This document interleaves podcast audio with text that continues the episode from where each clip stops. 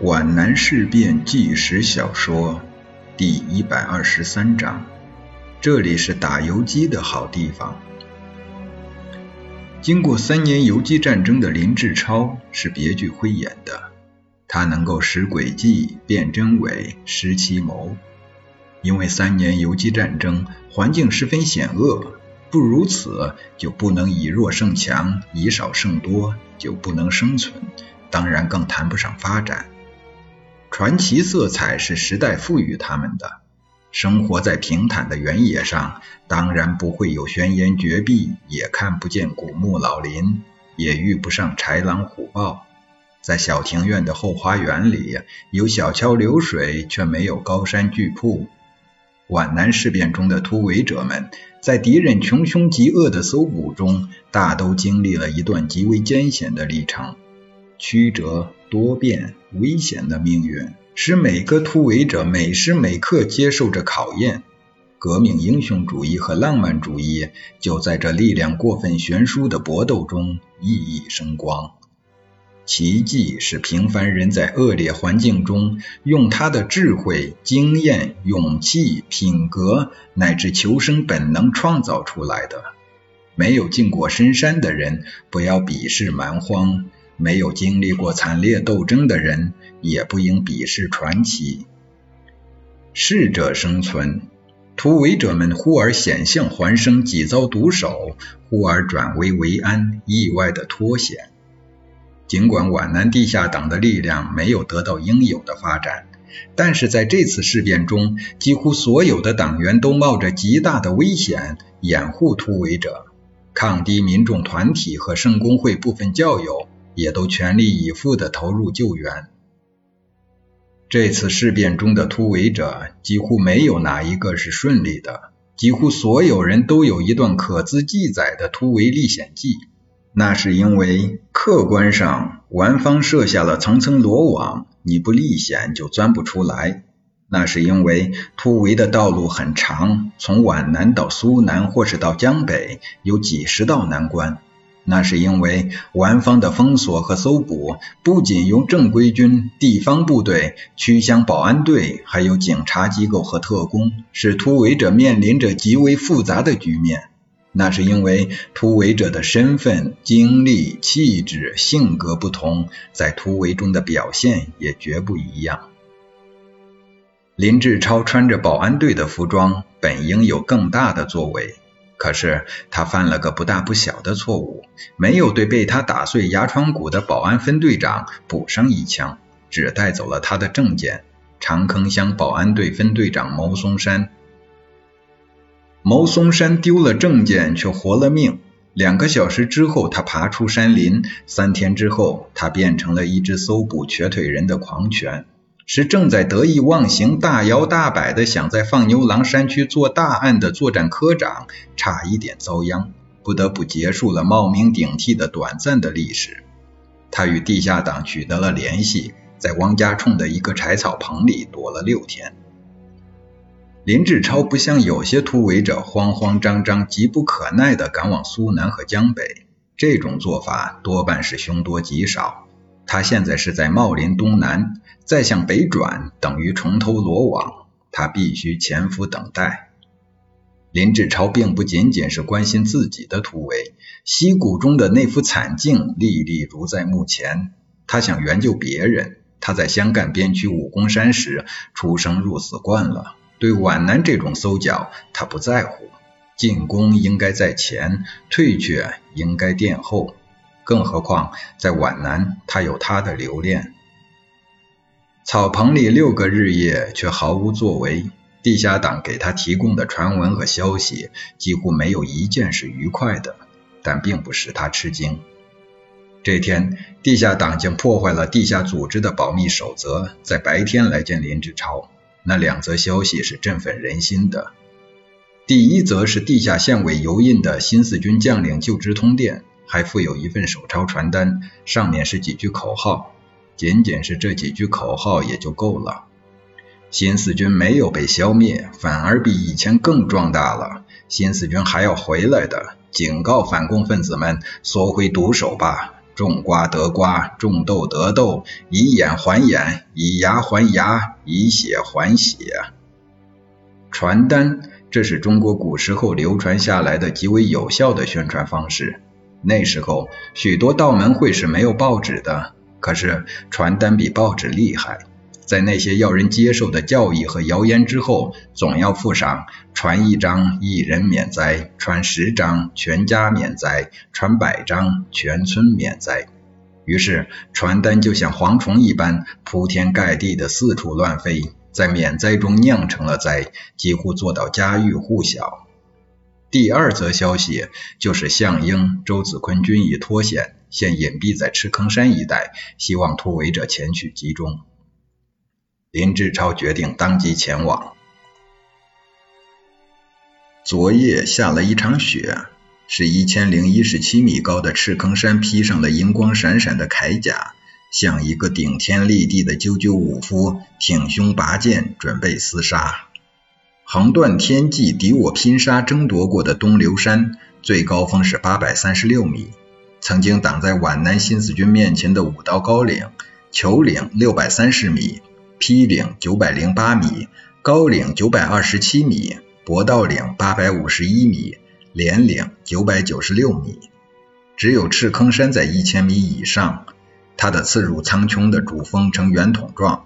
如果它是名人雅士可以游览的圣地，它就会有一个雄伟美丽的名字。可是这里是荒山老林，除了为贫穷所逼、为生计所迫、不顾险阻，而且和深山峡谷打交道已经打惯了的药农、樵夫、猎人之外，很少踏上人类的脚迹。所以它的主峰有了个很不雅致的名字——蜜蜂桶。字不雅，却很像。深山老林，土地是无人管辖的蛮荒，所以这里住的都是外乡人。客机户，他们和四乡群众瓜葛往来很少，不易走漏风声。赤坑山周围都是连绵起伏的峰峦，时常有缕缕白云和团团浓雾徜徉徘徊在峰峦之中，造成一种野性的神秘的氛围，隐藏着万种危机。这里有许多突出的巨崖，也有许多悬空的穴洞。有许多不易被人察觉的巨洞，就掩映在灌木丛中，像吃人不吐骨头的巨兽之口。峭壁开裂的缝隙中，生满了繁茂的野生杂木，满山遍野的古树苍藤，满山遍野的灌木荒草，就像这个巨人身上的褐色的粗毛，呈现出凶险之象。这里给人一种苍凉、古老、沉郁的感觉。令人胆寒的巨大落差，微微奇观的地形地貌，既是迷人的景象，也是骇人的境地。赤坑山与披岭之间有一条十几里长的大山沟，田坑就在这个沟口上。再向里走，大山沟中有岔出几条小山沟，地势十分陡峭险峻。在一条山沟之上有两个山洞，在下的山洞较大，能住二三十人。向上再爬六十米，就是一个小洞。这个洞能住五六人，非常隐蔽，要攀住突出的石棱和扯住树枝割藤才能上去。这个小山洞当时称为上洞，大山洞称为下洞。后来因为此无名洞在蜜蜂桶下，便称为蜜蜂洞，实为后人所加。上洞住有四人：项英、周子坤、刘厚忠和周的卫士小黄。这里远离尘嚣，是个产生超凡脱俗思想的去处，也是产生梦幻的摇篮。如果一个人从自由自在的家园里突然被投进监牢，不管是罪有应得也罢，含冤受屈也罢，最初总是痛苦的。可是日子一久，他也就习以为常，安之若素了。不然，他就不可能活得长久。时间对于一切感情都有一种奇异的化解和腐蚀作用，哪怕是失去情人的恋人和死去爱子的寡妇，开始会痛不欲生、求死不得，但久而久之，总会变得心定神宁。项英的心境也大抵如此。当他一住进赤坑山的蜜蜂洞后，颇有虎进深山、龙归大海之感，精神大为振作。那时他跟周子坤一起站在洞口外那块平台似的磐石上，飒飒天风从山后吹来，只听到他的呼啸怒吼，却不受他的侵袭。那时夕阳如血，群烟如簇，下面沟壑纵横，庄严神秘，蔚为奇观。子坤，这里才是打游击的好地方啊！我又想起了游山美岭来了。只有打游击才能看到好风景，平时哪里能走得到啊？这的确是个好地方。周子坤附和地说：“远离尘嚣，如果不是衣食住行不便，真可以来此隐居了。”我没有到过你们桂林，听说那里山水甲天下，可是真的？当然是真的。周子坤漾起了对于家乡的怀念。他十九岁先入贵军。而后参加孙中山的大元帅府铁甲车队，一直就没有机会归家省亲。戎马空纵二十年，思乡之情自然深沉。他忘情地说：“江作青罗带，山如碧玉簪。”这是韩愈对桂林的赞美。不过风景是很难相比的，只能说各有特色。看风景也各有各的口味。徐霞客的口味就很不同。他说。然予所欲读者，正不在种种归逆也。他对山水是另一种游法，另一种写法，另一种赞法。自古以来，对山水怎么看，要看个人的心胸。有人喜欢小巧玲珑，有人喜欢高山大川，有人喜欢人工雕琢，有人喜欢自然。至于勉强比作什么金鸡呢，猕猴呢，我看实在也没有多大意思。还是这赤坑山更有气势。你说对了，在这里打游击是个理想的地方。敌人大部队来不了，来了展不开，小分队不敢来。我们跟地方党取得了联系，是个很大的胜利。项英眺望着远方起伏的山林，迷蒙苍茫，那充满野性的、蕴含着无限生机的群峰融汇进他的心灵之中，化成英雄的梦境。他又恢复了事变前的那种自信，面部显露出坚毅的神色。地方党就是我们的根，有根才能立脚，这是三年游击战争的基本经验。这正是我所缺少的。周子坤谦逊地说：“学会打游击并不难。”唉，我想起林志超来了。向英感叹地说：“这个同志就是太偏激、太锋芒了，喜欢标新立异，不然是把好手啊。”政委，他是个有用之才。是游击战争里滚出来的吗？当然有些办法，恐怕不只是游击战。皖南三年，他读了很多书，这人肯动脑筋，又善于独立思考。他的缺点也就在这里。在这次行动前和行动中，周子坤绝不反驳项英。他有些意见是很有预见性的。就拿批岭爱路阻塞来说，我正急得没办法，可是他很容易的排除了，比赵令波在张家渡那种瞎咋呼高明的多。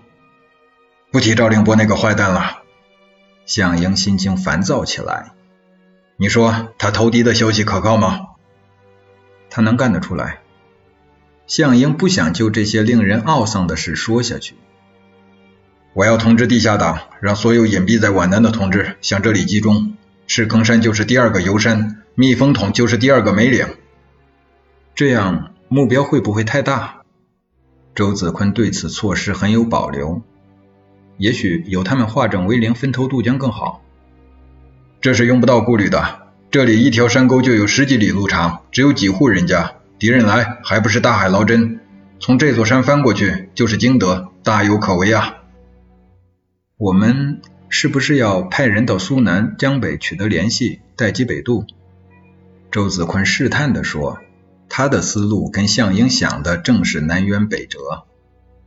项英感到有些寒意，一片灰云遮没了夕阳，越聚越多，越积越厚，山林卷来一阵低吟，渐成澎湃之声。我们进洞去吧。